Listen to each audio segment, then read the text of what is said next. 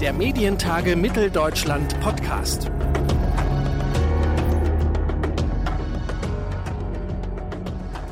Herzlich willkommen zu einer neuen Ausgabe unseres Medientage Podcast. Auf den Medientagen in Leipzig diskutieren Jahr für Jahr Entscheiderinnen und Entscheider die wichtigsten Themen der Medienbranche.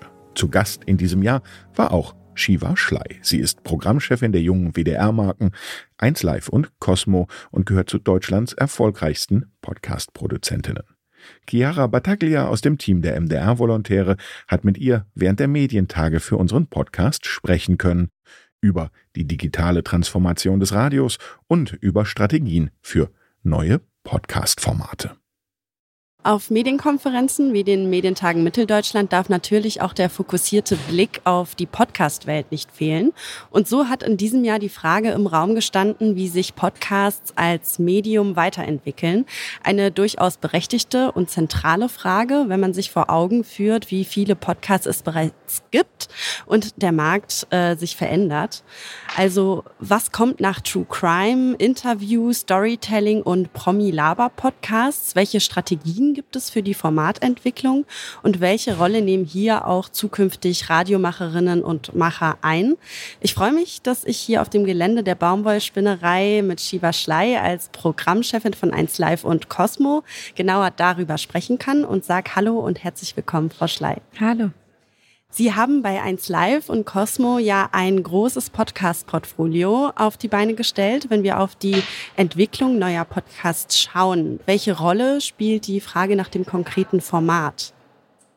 Die spricht schon eine große Rolle, weil es geht ja immer darum, was will ich mit dem Format tun? Will ich unterhalten? Will ich informieren? Welche Zielgruppe will ich ansprechen?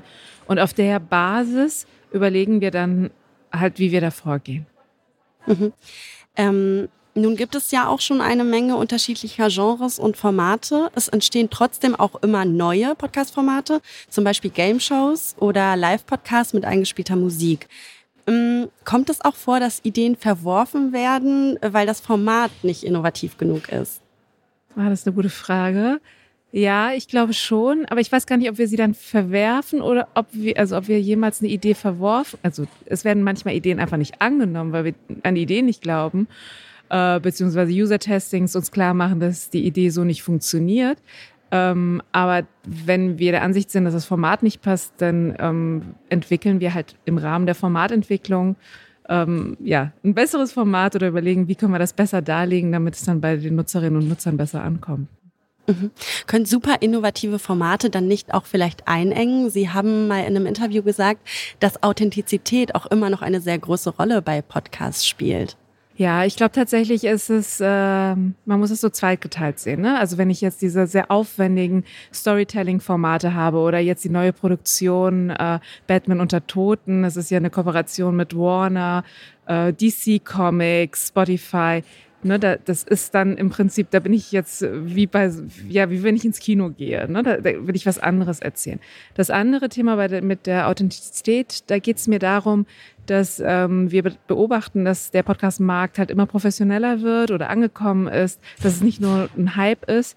Und ich glaube, dass ähm, im Rahmen der Professionalisierung manche ja, sich selbst verlieren und gar nicht mehr so, so greifbar oder authentisch sind. Und das ist eigentlich, finde ich, das, was die Kraft der Podcast ausmacht und das, wo wir überlegen, was können wir eigentlich daraus wiederum adaptieren zurück in die Radiowelt. Weil auch in der Radiowelt erleben wir halt eine Professionalisierung, die das Radio teilweise ähm, ja bisschen weniger greifbar gemacht hat. Also wo die Moderatorinnen und Moderatoren durch diese Professionalisierung, finde ich, so empfinde ich das, etwas weiter weg sind, als ich es jetzt zum Beispiel beim Podcast habe. Mhm.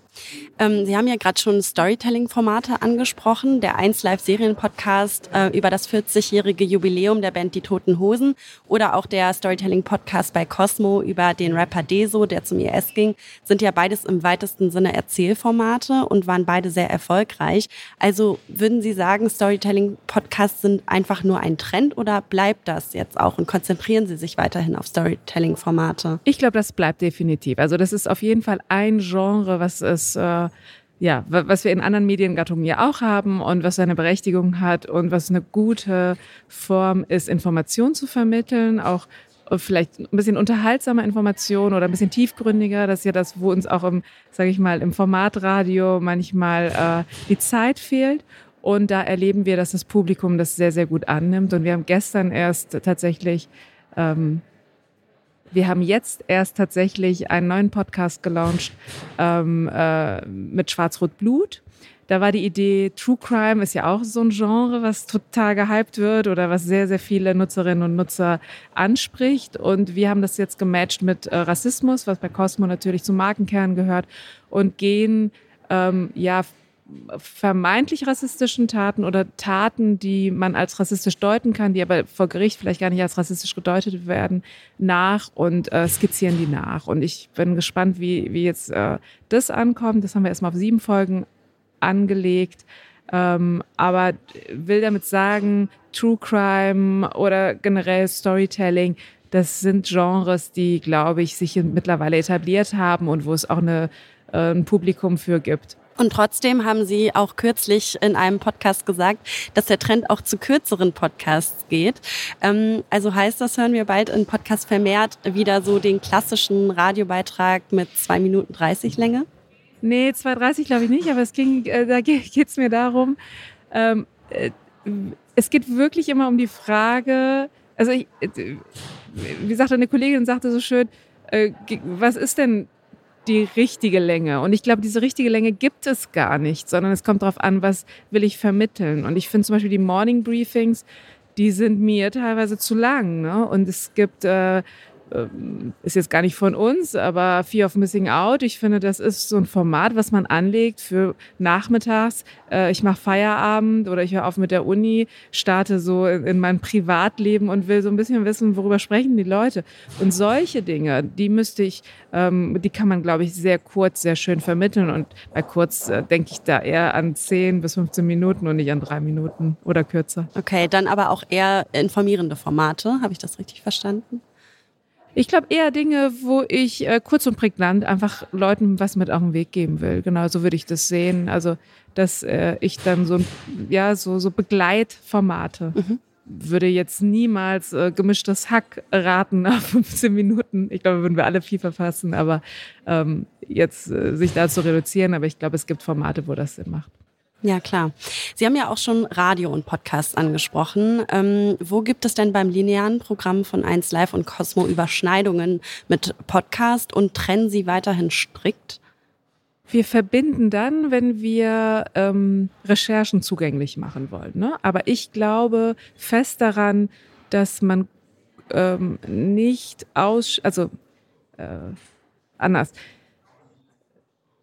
ich glaube, es macht Sinn, dass wir die Recherchen auch übers Radio zugänglich machen. Was ich nicht tun würde, ist ähm, irgendwie zu, zu denken, beides ist Audio, also ist beides irgendwie in beiden Welten ausspielbar. Ich glaube, jeder Ausspielkanal hat Gesetzmäßigkeiten und ich bin nur dann erfolgreich, wenn ich diese Gesetzmäßigkeiten ernst nehme, wenn ich die Situation, wo mein Publikum beispielsweise einen Podcast hört, ähm, mir vergegenwärtige und ähm, darauf im Prinzip auch das Format kreiere. Und ähm, deshalb ist es für mich keine gute Idee, dass man sagt, ach, das ist jetzt äh, irgendwie, das sind doch auch 30 Minuten Inhalt, lass uns die mal versenden. Tatsächlich ist es so, dass wir jetzt bei Cosmo seit dem 1. Januar äh, Podcast auch im Radio senden, allerdings äh, am frühen Abend. Ich glaube, da ist nochmal eine andere Nutzungssituation. Aber auch da, das ist jetzt eine Sache, die haben wir jetzt eingeführt. Das werden wir auch nochmal überprüfen, ob das so ja, ob, ob das so, so gut ist. Mhm. Äh, Sie haben schon gemischtes Hack äh, angesprochen, äh, das Herr Felix Lobrecht auch mit äh, groß gemacht hat oder auch andersrum vielleicht. Und ähm, mit Felix Lobrecht und seiner 1 Live Radiosendung 99 Problems haben Sie ja den Spieß umgedreht. Eine Radiosendung, die als Podcast veröffentlicht wird. Es ist sicherlich ein wichtiges Momentum für das Medium Radio. Und der Podcast ist erfolgreich. Sind solche Ideen auch künftig Teil Ihrer strategischen Formatentwicklung? Ja, ich glaube, ähm, also es ist auf jeden Fall Teil der Strategie im Radio. Da geht es darum, dass ich wieder Momente kreiere, weil wir stellen uns halt mit eins live. Mit eins live wollen wir ein junges Publikum adressieren. Wir sind ein ähm, Musiksender, das heißt, Musik spielt für uns eine große Rolle.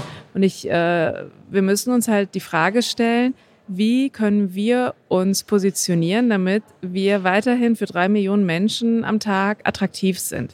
Also wie kann ich mich gegenüber den Streamingdiensten aufstellen, die natürlich meinen Musikgeschmack sehr, sehr gut kennen und mir auch schöne Sachen vorschlagen. Ähm, und ich glaube, das funktioniert halt nur, indem ich mich darauf besinne, was Radio stark macht. Und das sind diese Live-Momente. Das sind gute Moderatorinnen und Moderatoren in der Mischung mit guter Musik, die mir gefällt und die mich inspiriert und Informationen, dass ich das Gefühl habe, okay, wenn wirklich was passiert in meiner Region, dann verpasse ich das nicht, weil ich ja äh, eins live folge. Und ich glaube, das ist so für mich das Entscheidende. Und da schließe ich halt der Kreis zu Felix Lobrecht er, er schafft es dann in dem Augenblick, einen Moment, also so einen Live-Moment zu kreieren. Äh, es ist ja eine, einfach eine sehr, sehr gute Persönlichkeit, sehr unterhaltsam. Und ähm, ja, das Publikum dankt und dann sieht man auch, okay, das geht auf. Ne? Man kann das vielleicht nicht 24 Stunden am Tag machen, aber ich glaube, dass es wichtig ist, dass wir viel mehr solcher Punkte setzen im Programm. Mhm.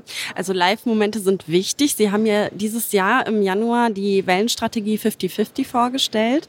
Ähm, Digital- und Audio-Units sollen gleichberechtigte Einheiten sein. Sind Podcasts also für Sie genauso wichtig wie das lineare Programm? Ja, letztlich geht es darum, dass wir die Menschen erreichen und dass wir bei dem, wie wir die Menschen erreichen wollen, also bei der Frage, will ich sie informieren, will ich sie unterhalten, dass wir zielgerichtet Formate entwickeln. Und da ähm, ist es mir ehrlich gesagt, also ist, ich sag mal, ein, ein Mensch, der mich über Instagram konsumiert, ist genauso wertvoll wie ein Mensch, der einen Podcast hört oder wie ein Mensch, der das Radio einschaltet. Ähm, natürlich ist es so, dass wir weiterhin gerade bei 1 Live die Größe des, des Radios auch äh, aufrechterhalten wollen, weil dieses, dass man so ein Gemeinschaftsgefühl nochmal erzeugt. Ähm, wir sagen ja zu unserem Sendegebiet liebevoll Sektor. Das ist natürlich etwas, ähm, was auch was Besonderes ist, aber für uns ist es unerlässlich, dass wir uns als junge Marke auch digital aufstellen. Und da war es bei Cosmo ähm, sage ich mal, bin ich sehr froh, dass wir da sehr konsequent vorgehen können. Ne? Dass wir da wirklich sagen, die Ressourcen, also personell, finanziell, sind 50-50 jetzt aufgestellt seit dem 1. Januar. Mhm. Sie sagten zielgerichtet produzieren. Wir als Journalistinnen sind jetzt dazu ausgebildet, gut zu recherchieren und Geschichten fundiert zu erzählen. Sehen Sie die Hauptaufgabe der öffentlich-rechtlichen rein in Storytelling-Formaten, was Podcasts angeht?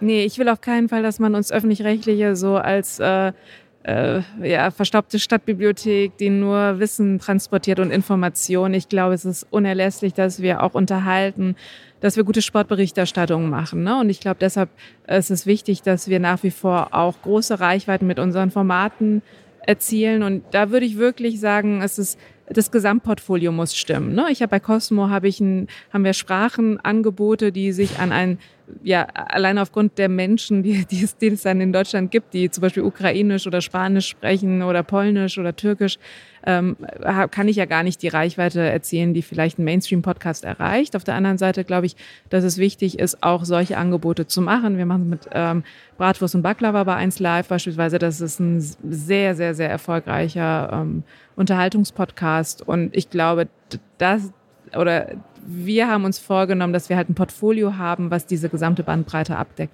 Mhm. Sie sind ja als ja eine sehr innovative Person äh, bekannt, die auch gern mal ähm, bestimmte Grenzen äh, überschreitet. Äh, da denke ich an das ähm, neue, an die neue Serie Hype zum Beispiel. Ähm, haben Sie noch eine Podcast-Idee, die Sie insgeheim gerne umsetzen würden? Was was würden Sie gerne umsetzen, wenn es keine Grenzen gäbe? Das verrate ich hier nicht. das habe ich mir schon gedacht. Aber ich äh, gebe vielleicht mit, weil das ist so, ähm, ich betrachte sie als Kompliment, was Sie sagen. Ich glaube, wir müssen einfach fest an, an Ideen glauben und dann findet man auch Leute, die einem helfen, äh, das zu realisieren.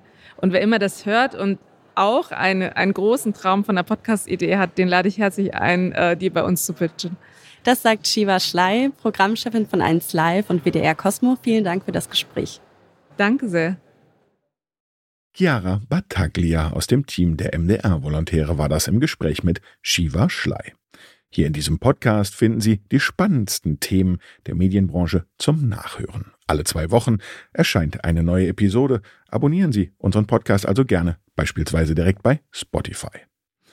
Den Überblick über alle Folgen gibt es auch auf medientage-mitteldeutschland.de. Mein Name ist Claudius Niesen und ich hoffe, wir hören uns in zwei Wochen wieder hier an dieser Stelle in diesem Podcast. Bis zum nächsten Mal. Der Medientage Mitteldeutschland Podcast.